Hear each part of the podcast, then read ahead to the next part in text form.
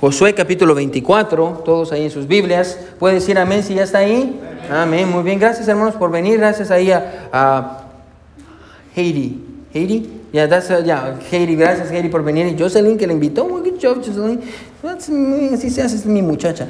Ok, vamos a ir ahí a, a- Josué 24. Solo vamos a leer algunos versículos, hermano, pero hoy quiero, quiero predicarle de ahí una verdad que yo creo que Dios quiere, quiero, quiere que aprendamos. Amén. A Josué 24. Ah, ¿ya, está, ¿Ya llegaron? Amén, muy bien. Ustedes sí son bien rápidos, hermano. Josué 24. Vamos a leer. ah, pasaje que todos conocemos. Vamos a leer versículo 1. Dice: Aconteció muchos días. des- ah, perdón, versículo, eh, versículo 1, capítulo 24. Reunió Josué a todas las tribus de Israel en Siquem. Y llamó a los ancianos de Israel, sus príncipes, sus jueces y sus oficiales, y se presentaron delante de Dios. Y dijo Josué a todo el pueblo: Así dice Jehová, Dios de Israel. Vuestros padres habitaron antiguamente al otro lado del río, esto es Taré, padre de Abraham y de Nacor, y servían a dioses extraños. Y yo tomé a vuestro padre Abraham del otro lado del río y lo traje por toda la tierra de Canaán, y aumenté su descendencia y le di a Isaac. A Isaac di Jacob, a, a Isaac di Jacob y Esaú. Y Esaú di el monte de Seir para que lo poseyese, pero Jacob y sus hijos descendieron a Egipto. Y yo envié a Moisés y a Aarón y herí a Egipto conforme a lo que hice en medio de él. Y después os saqué. Saqué vuestros padres de Egipto y cuando llegaron al mar los egipcios siguieron a vuestros padres hasta el mar rojo con carros y caballería. Y cuando ellos clamaron a Jehová, él puso oscuridad entre vosotros y los egipcios, e hizo venir sobre ellos el mar, el cual los cubrió, y vuestros ojos vieron lo que hice en Egipto. Después estuvisteis muchos días en el desierto. Yo os introduje en la tierra de los amorreos que habitaban del otro lado del Jordán, los cuales pelearon contra vosotros, mas yo los entregué en vuestras manos y poseíste su tierra y los destruí de delante de vosotros. Después se levantó Balac, hijo de Zippor, rey de los moabitas, y peleó contra Israel, y envió llamar a, Balaam, hijo de Beor, para que os maldijese. Mas yo no quise escuchar a Balaam, por lo cual os bendijo repetidamente, y os libré de sus manos. Pasasteis el Jordán y vinisteis a Jericó, y los moradores de Jericó pelearon contra vosotros, los amorreos, fereceos, cananeos, eteos, jerjeseos, heveos, jebuseos, y todos los que terminan en eos, y yo los entregué en vuestras manos. Y envié delante de vosotros tabanos. Lo- Los tabanos son abejas grandes, amén. Los tabanos son abejotas, amén. Eh, Tabanos, los cuales los arrojaron de delante de vosotros. Esto es a dos reyes de los amorreos, no con espada ni con tu arco. Y os di la tierra por la cual nada trabajasteis, y las ciudades que no edificasteis, en las cuales moráis, y de las viñas y olivares que no plantasteis coméis.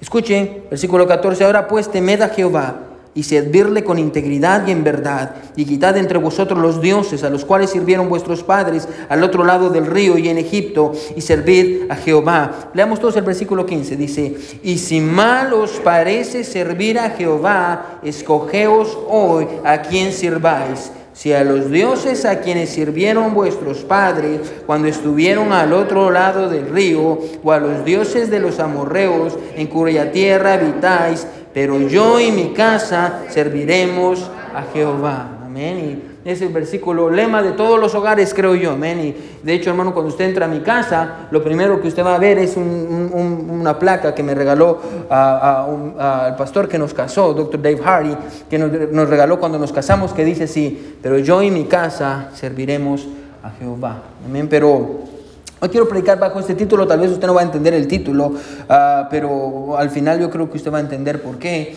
Hoy quiero predicar bajo este título, la profecía del fracaso. Amén, la profecía del fracaso. Amén. Y, y quiero tratar un poquito, hermano, escuche, con la capacidad de- espiritual del pueblo. Con lo que quiero tratar hoy es con esto, quiero que escuche, del pueblo de Dios. Lo que quiero tratar es con esto. A veces, hermano, tenemos un deseo en nuestro corazón para servir a Dios. Y decimos, yo quiero servir a Dios, yo quiero ser fiel, yo quiero, yo quiero servir a Dios. Pero era algo que no nos deja. Y es lo que vamos a ver hoy, hermano. Que muchas veces tenemos el deseo, pero hay algo que no nos deja servir a Dios. Y es lo que vamos a ver en el pasaje, como José, Josué le dice al pueblo, ok, decidan a quién van a servir hoy, a Dios o a los Baales, ¿a qui- a quién van a servir hoy? Y hoy, hermano, vamos a ser confrontados todos con la misma pregunta, hermano, ¿a quién quiere servir? ¿A quién quiere servir?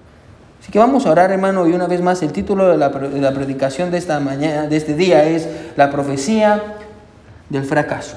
Vamos a orar. Mi buen Dios, que estás en el cielo, yo, a mi Dios, me humillo delante de ti, Señor. Dios, te necesitamos. Señor, ayúdanos. Hay cosas en nuestras vidas, Dios, que no deberían de estar ahí. Señor, te necesitamos. Dios, encuéntrate con nosotros hoy. Encuéntrate, Dios, con nosotros. Queremos escucharte, queremos saber, a mi Dios, qué tienes para nosotros. Gracias, Padre, por la gente que ha venido. A Dios yo te pido por ellos y, y que ellos puedan abrir su corazón ante ti. Te amamos. En el nombre de Jesús oramos. Amén y amén. Pueden sentarse. Amén. Gracias, hermanos, por venir una vez más.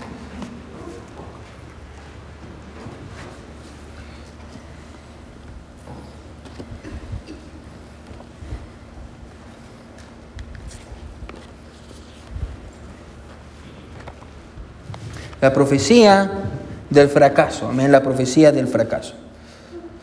Josué, hermano, ha reunido a todo el pueblo de Israel. ha reunido a los ancianos, a los príncipes de las tribus, a los jueces, oficiales de todo el resto del pueblo en un lugar llamado Siquén. Ahí está Josué con todo el pueblo. Josué es el, el líder, Moisés ha muerto. Y, y, y, él quiere hablar con ellos y está todo el pueblo de Israel enfrente de él y, y están en este lugar llamado Siquem, el cual era un lugar, hermano, que tenía un simbolismo especial.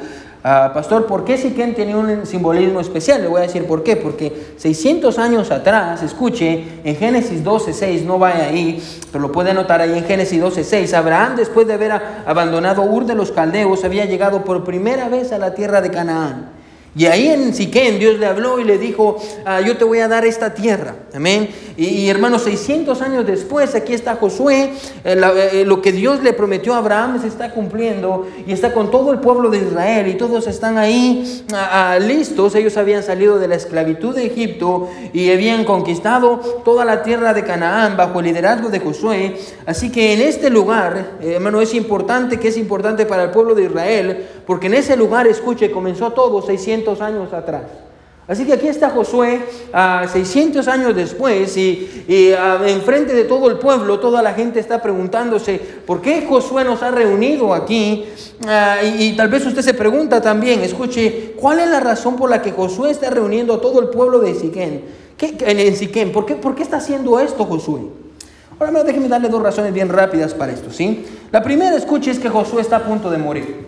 Josué está a punto de morir, aproximadamente tiene 110 años y, está a punto de morir. Ahora lo que le preocupa a Josué en su mente, escuche, no es su estado físico, lo que le preocupa a Josué es la, la condición espiritual del pueblo.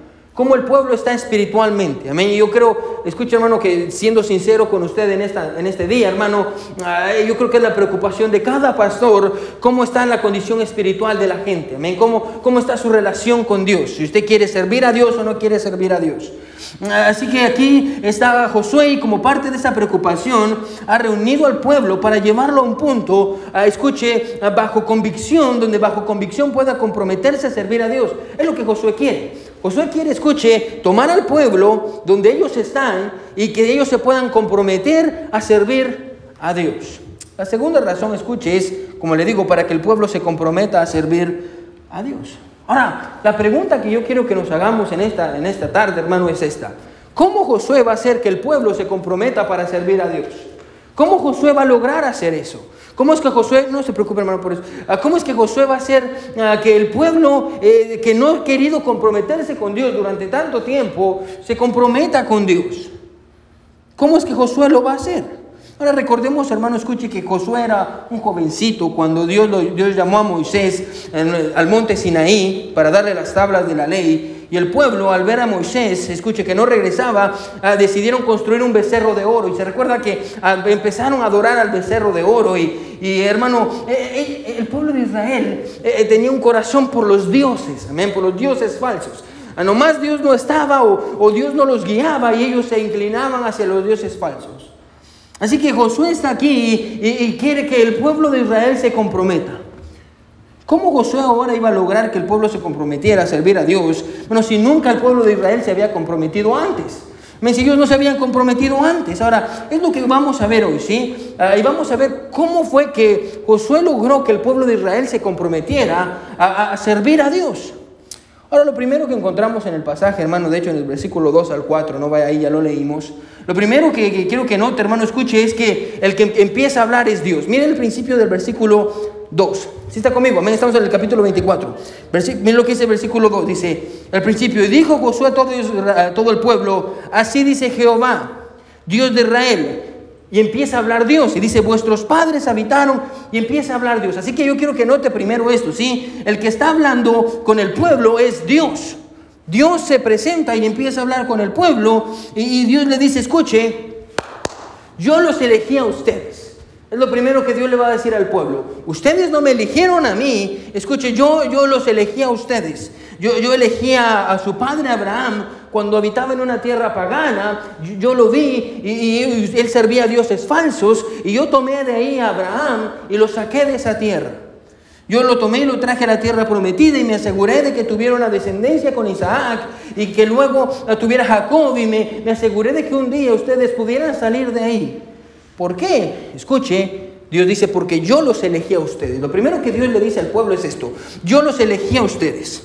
Ahora, hermano, esto de la elección, escucha, no debería de confundirnos, porque ponga atención, la elección en la Biblia, hermano, tiene que ver con, servicio, no con salvación. Amén, el hecho de que Dios nos haya elegido a nosotros no quiere decir que Dios eligió a unos para ser salvos y a otros no. mucha gente allá afuera dice eso, ah, pero no, la elección tiene que ver con, escuche, yo los elegí a ustedes para que ustedes me sirvan a mí. Dios eligió al pueblo de Israel para un trabajo particular esto significa, escuche, que Israel, ah, ponga atención, ah, tenía que, el pueblo de Israel tenía que hacer ese trabajo particular que era alcanzar a los demás. Amén. Era el propósito específico del pueblo ah, de Israel, ¿sí? De, todas las personas del mundo, hermano, Dios eligió al pueblo de Israel para que más pudieran ser salvos. Una vez más, Dios le dice al pueblo, yo los elegí a ustedes. Y me encanta, hermano, porque Dios al final dice, bueno, pero a pesar de que yo los elegí, de hecho, uh, miren el versículo 4, al final dice a Isaac, a, di a Jacob y a Esaú, y a Esaú di el monte de Seir para que lo poseyese, pero Jacob y sus hermanos y sus hijos descendieron a Egipto. ¿Qué está diciendo? Ponga atención, a pesar de que yo los elegí ustedes, a propósito, hermano, en la Biblia Egipto es, es un lugar de pecado. Cada vez que usted mire en la Biblia que dice Egipto, tiene que ver con pecado. So, miren lo que Dios está diciendo. Dice, yo los elegí a ustedes, pero en lugar de que ustedes me siguieran a mí, ustedes se fueron a Egipto y vivieron en Egipto y eligieron el pecado por encima de mí. Así que ellos eligieron ser esclavos en Egipto por 430 años, pero a pesar de eso, Dios los sacó de ahí. Eh, lo primero que Dios le dice es esto, escuche, yo los elegí, pero ustedes se fueron para Egipto. Pero una vez en Egipto Dios dice, pero yo lo liberté. Del versículo 5 al versículo 7 Dios dice, pero yo lo liberté, yo lo saqué de ahí. E incluso Faraón venía detrás de nosotros y, yo abrí el mar rojo delante de ustedes para que ustedes pudieran pasar en seco. Y cuando venía el Faraón con todo su ejército, yo cerré el mar rojo encima de ellos para que no lo siguieran. Y de día yo era una, una columna de nube y en la noche yo era una columna de fuego y yo los guié. Primero Dios le dice al pueblo, yo los escogí. Después Él le dice al pueblo, yo, los, yo, les di libertad. Sus ojos vieron lo que yo hice, cómo les di libertad del cautiverio. Pero aún así, escuche, ustedes desobedecieron.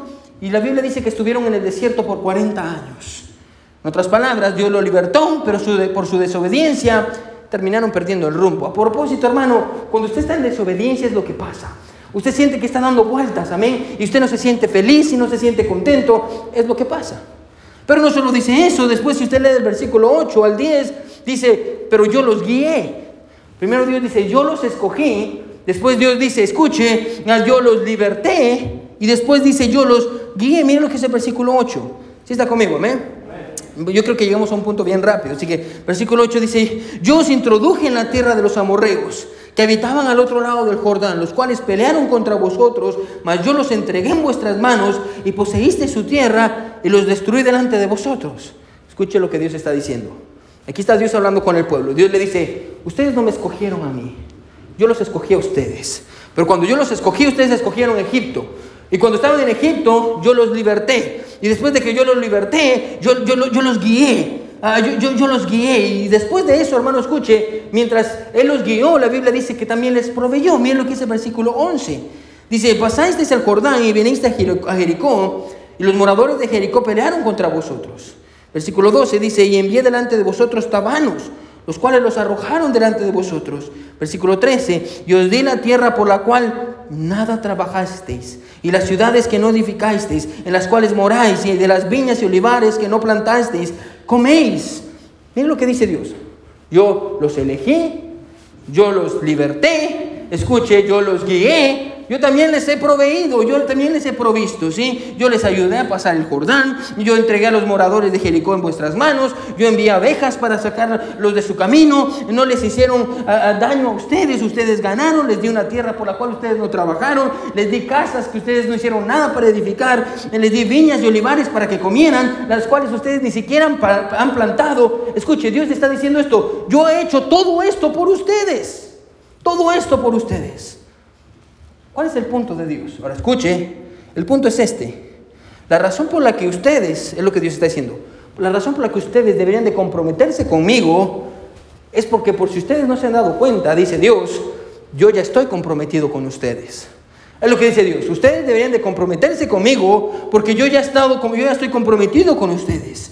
Yo estuve comprometido con ustedes cuando los elegí, menos escuche, eh, para ser usados por mí. Estuve comprometido cuando los saqué de Egipto, eh, cuando los guié en medio de la conquista y cuando los les proveí. Ustedes deberían comprometerse conmigo porque yo estoy comprometido con ustedes. Lo cual nos lleva a la primera verdad. Escuchen, hermanos, ¿sí? Dios, si está escribiendo, escriba esto. Dios no nos pide algo que Él no nos esté dando primero. ¿Amén? Dios nunca nos va a pedir algo que Él no nos haya dado primero. Es lo, que encontramos aquí. Dios dice, ¿sabe por qué yo le pido que usted se comprometa conmigo? La razón por la que yo le pido que usted se comprometa conmigo es porque yo ya estoy comprometido con usted. Y se lo he demostrado porque yo lo he elegido. Usted es salvo, yo le he buscado, yo le he dado libertad. Usted tiene que comprometerse conmigo porque yo ya estoy comprometido con usted. Ahora, lo interesante, hermano, de, de este pasaje, escúchenos, no, porque no estamos aquí, hermano, para ver qué es lo que Dios hizo con su pueblo. Amén. Estamos aquí, escuche, reunidos para ver que lo que Dios hizo hace mucho tiempo lo sigue haciendo con nosotros. Es exactamente lo mismo. Ahora quiero que escuche. Bueno, la Biblia dice esto, ¿sí? Que Dios nos eligió a todos desde antes de la fundación del mundo para que fuésemos salvos. Pero la elección de Dios, escucha, está limitada a la respuesta del hombre. Bueno, Dios nos eligió y nosotros dijimos, sí, Señor, yo quiero ser salvo. Bueno, yo no sé si usted recuerda cuando usted fue salvo. A propósito, si usted no sabe cuándo fue salvo, lo más probable es que usted no sea salvo. Y tal vez usted mire en su vida y no tiene fruto. Tal vez, hermanos, es un indicador que usted solo tuvo una emoción, pero usted no ha sido salvo. Eh, hermano, Dios, Dios nos eligió, ¿sí? Y, y, nosotros, escuche, ponga atención, como el pueblo de Israel, escuche, en lugar de elegir a Dios, cuando Dios nos eligió, elegimos el pecado. Y elegimos vivir para nosotros. Y nosotros elegimos vivir bajo esclavitud. Y ahí, escuche, la Biblia dice que Dios nos encontró y en su misericordia nos libertó y nos sacó del pecado y de la esclavitud. Y a través de la sangre de Jesús ahora somos libres. Somos libres a través de la sangre del Cordero. Y no solo nos libertó, hermano, sino la Biblia dice que nos guía. Dios nos dejó a su Espíritu, amén. Tenemos el Espíritu Santo que nos guía a lo que es verdad y lo que es correcto. Y, hermano, pero no solo nos guía, bueno, nos guió a amistades correctas, nos guió a una iglesia, amén. El Espíritu Santo nos guía. Pero no solo nos guía, sino que también encontramos que Dios nos provee.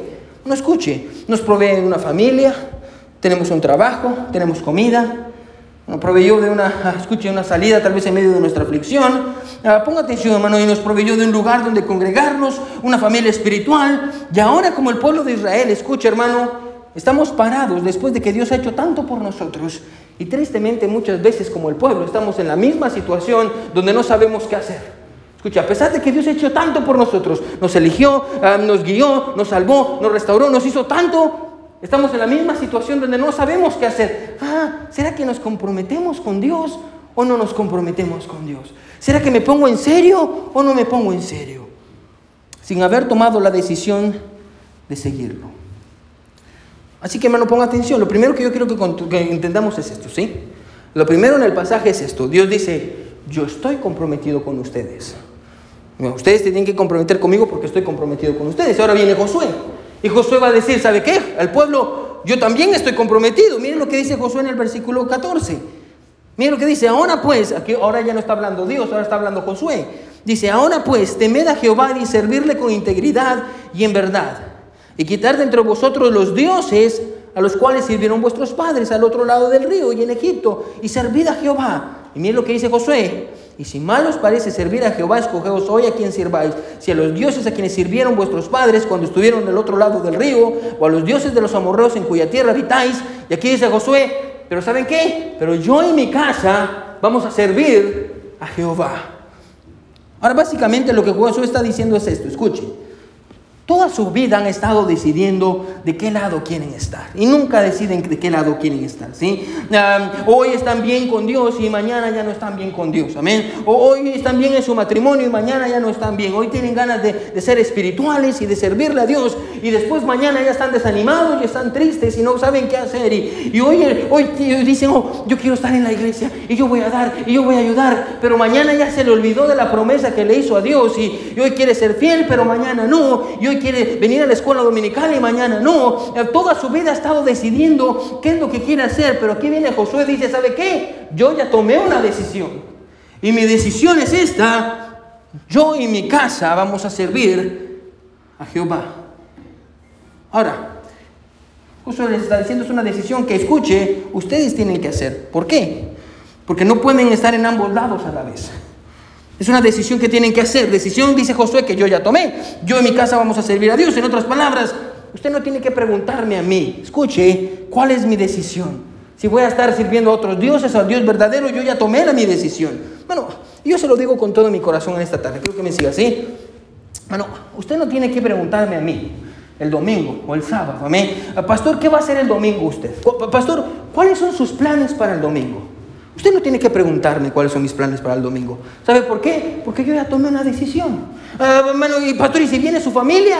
Bueno, me traigo a mi familia a la iglesia. Amén. Ah, pastor, pero si tiene sueño, hermano, no importa, vengo a la iglesia. Bueno, bueno, si usted me conoce, usted sabe. Hace un tiempo, hermano, me operaron de la espalda. Me operaron un viernes. Bueno, el domingo estaba en la iglesia predicando. ¿Es porque usted es bueno? No, yo soy malo, pero yo ya tomé una decisión. Pastor, ¿cuál es su decisión? Yo en mi casa vamos a servir a Jehová. Amén. James no tiene que estar preguntándose, Daddy, what we're gonna do on Sunday. No, yo ya tomé una decisión. La hermana Sabrina no me pregunta, ¿qué vamos a hacer, mi amor, el domingo? ¿Dónde vamos a estar el miércoles? No, bueno, yo ya tomé una decisión. No, no, no me tiene que preguntar, escuche, si, si vamos a diezmar o no, o si vamos a ofrendar o no, si me voy a vestir de esta manera o no me voy a vestir de esta manera. No me tiene que preguntar sobre la música que escucho, o si, si, voy a ir a una clase de escuela dominical, o si quiero servirle a Dios, o qué hago los sábados. Escuche, yo ya tomé una decisión y mi decisión es esta. Mi casa y yo vamos a servir a Jehová. Yo ya tomé una decisión.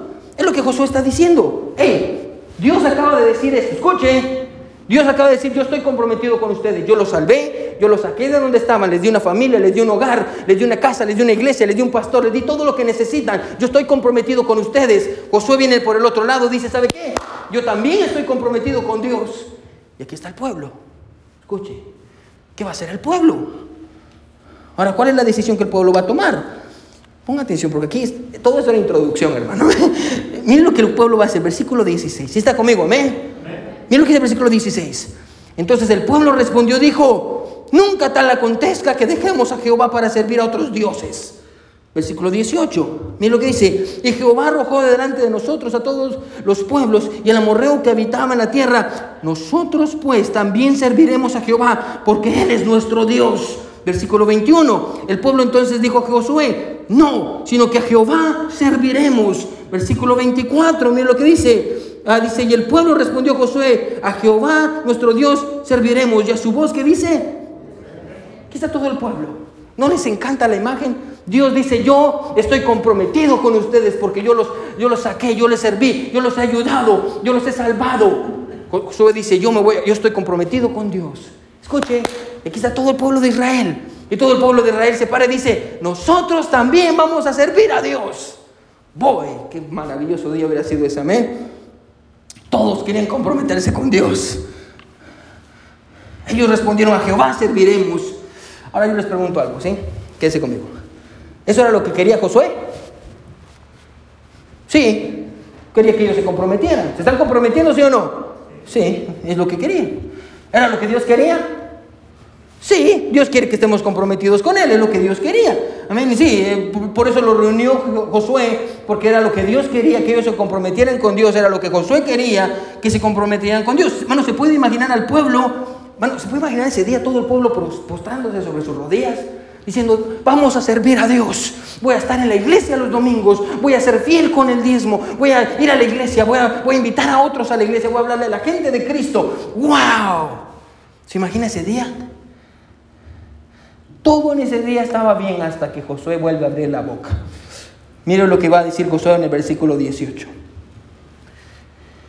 Y Jehová arrojó de delante de nosotros a todos los pueblos, está el, pueblo hablando, y el amorreo que habitaba en la tierra. Nosotros pues también serviremos a Jehová, porque Él es nuestro Dios. Versículo 19. Entonces Josué dijo al pueblo, no podréis servir a Jehová. ¡Ah! ¿No les encanta, amén? ¿Cómo está así? A ver, a ver, a ver, Josué. se imagina que aquí tenemos a Josué, amén, y vamos a hablar con Josué. A ver, Josué, has reunido a todo el pueblo aquí en Siquem. Dios le habló al pueblo, Dios se hizo presente, Dios le dijo al pueblo, yo los he salvado, yo estoy comprometido con ustedes, amén. Tú mismo, Josué, le dijiste al pueblo, yo estoy comprometido con Dios. Y por fin el pueblo dijo, yo también. ¿Por qué le dices al pueblo que no? ¿Por qué? Si ya lo lograste. Y ahora el pueblo también tomó una decisión y se comprometió con Dios. En otras palabras, si ese es el propósito, ¿por qué ahora estás desanimando al pueblo cuando escucharon la voz de Dios y tomaron una decisión? aquí está Josué. Y Josué nos dice, sí, escuche, pero ellos no van a poder mantener la decisión que hicieron. ¿Ah? ¿Por qué? Escuche, porque hay algo, escuche, en el corazón del pueblo que hace que sea incapaz de tomar la decisión. ¿Qué es eso? ¿Qué es eso? Mire conmigo qué dice el versículo 14. Mire lo que dice. Ahora pues temed a Jehová y servirle con integridad y en verdad. Mire que dice, y quitad entre vosotros los dioses, a los cuales sirvieron vuestros padres al otro lado del río, o a los dioses de los amorreos en cuya tierra habitad. Versículo 19. Entonces Josué dijo al pueblo, no podréis servir a Jehová, porque Él es Dios santo y Dios celoso, no sufrirá vuestras rebeliones y vuestros, ¿qué dice? Pecados. Josué, vamos a preguntarle a Josué, que ya vamos a terminar. Josué, ¿qué es lo que hace que el pueblo sea incapaz de comprometerse con Dios? Traigámoslo a nuestros días. Aquí está Josué, aquí están ustedes, aquí estamos nosotros. Josué, ¿por qué ellos no se pueden comprometer? Josué, ¿por qué cuando, cuando ellos dicen que van a ir el domingo a la iglesia, no van a la iglesia? José, ¿por qué, por qué cuando ellos dicen que, que, van a leer todos los días su Biblia, ¿por qué no leen su Biblia? José, ¿por qué cuando dicen que van a amar a su esposa, se olvidan y, hacen otra? José, ¿por qué ellos no se pueden comprometer? Porque ellos no pueden servir a Dios. Porque a veces dicen que sí a veces dicen que no. A veces quieren estar calientes pero siempre terminan fríos. ¿Por qué no se pueden comprometer? Y Josué dice, lo que incapacitó al pueblo de Israel, escuche, a comprometerse con Dios, no fue la ausencia de decisiones. De hecho, en el pasaje tres veces ellos dicen sí, tomaron decisiones.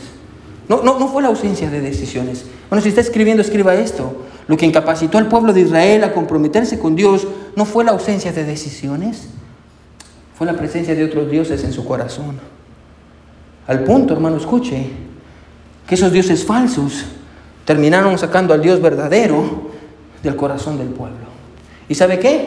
Pastor, ¿cómo sabe eso? Le voy a dar un ejemplo. Mire lo que Josué les acaba de decir. Recuerde la profecía del fracaso. Mire, ellos dicen, vamos a servir a Dios y Josué dice, no, ustedes van a fracasar. Pastor, ¿por qué se cumplió esa promesa? ¿Cuál es el siguiente libro que ustedes tienen en la Biblia? Jueces, amén, jueces. Mire que dice jueces capítulo 2,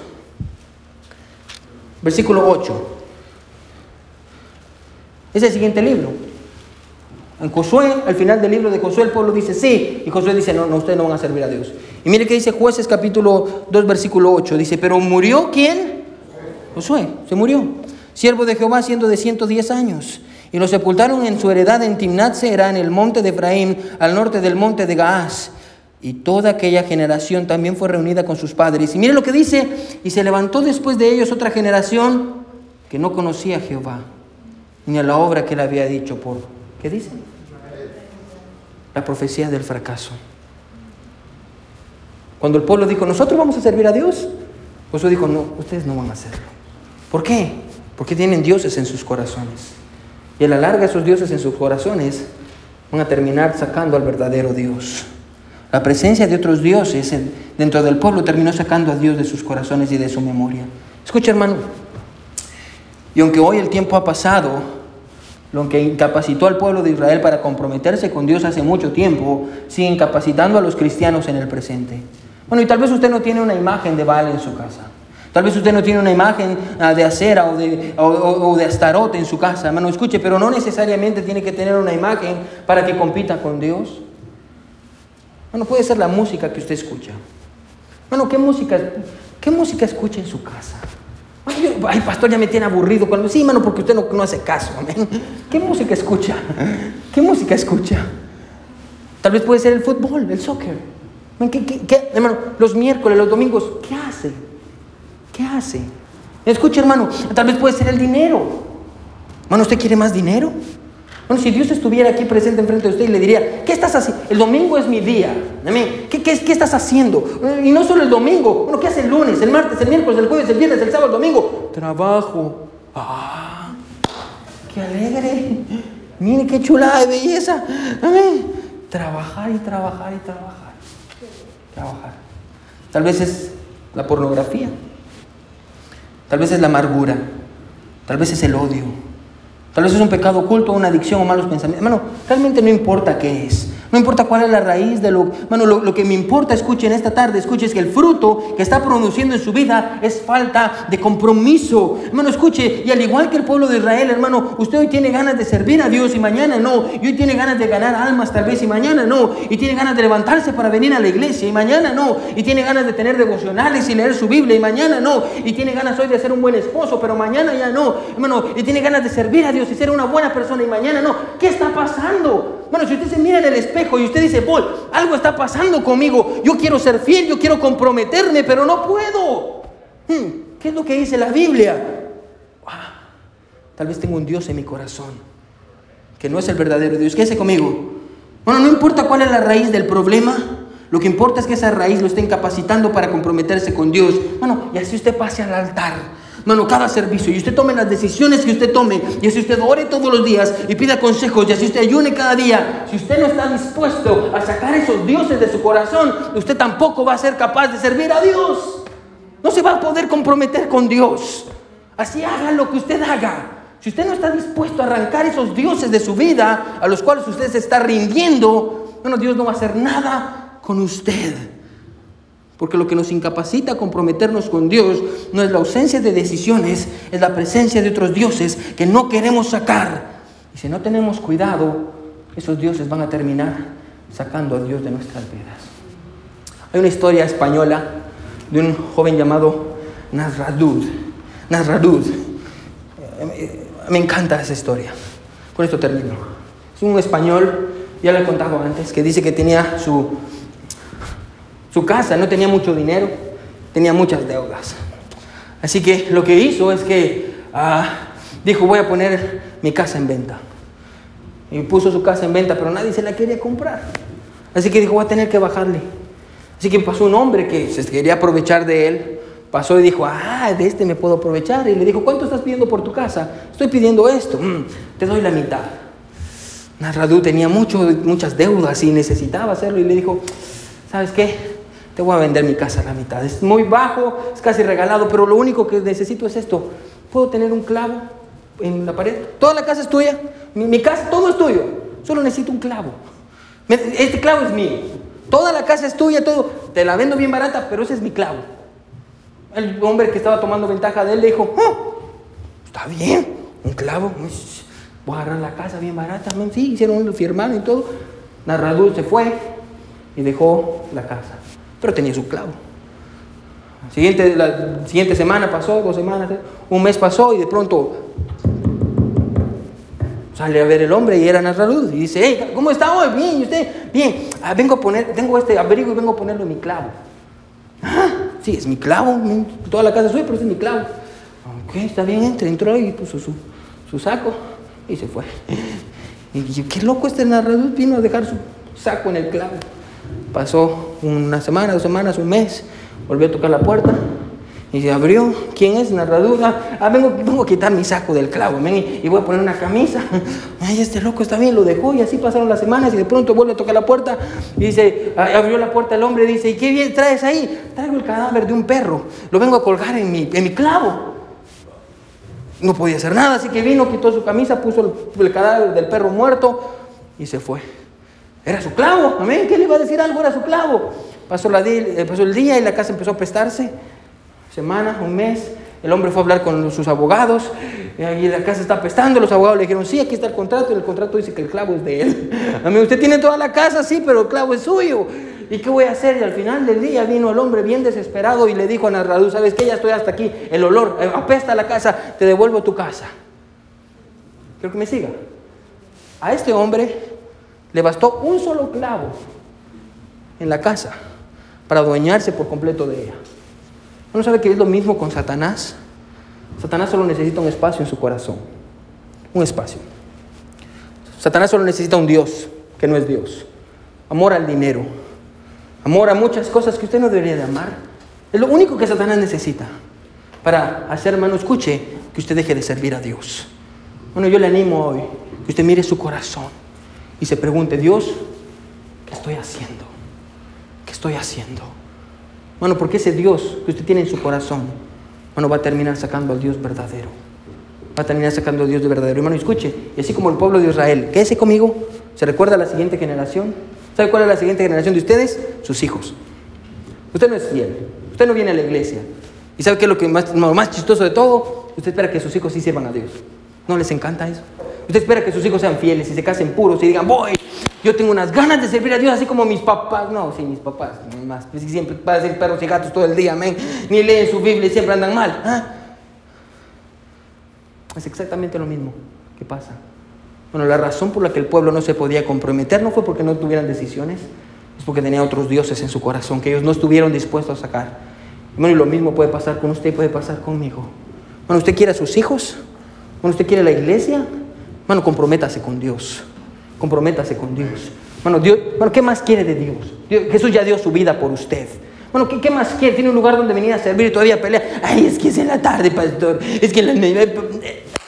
Si usted puede venir, hermano, puede venir. Amén. No hay excusa. No hay excusa. Bueno, comprométase con Dios. Todos con ojos cerrados y cabeza inclinada. Todos con ojos cerrados y cabeza inclinada. Nadie viendo.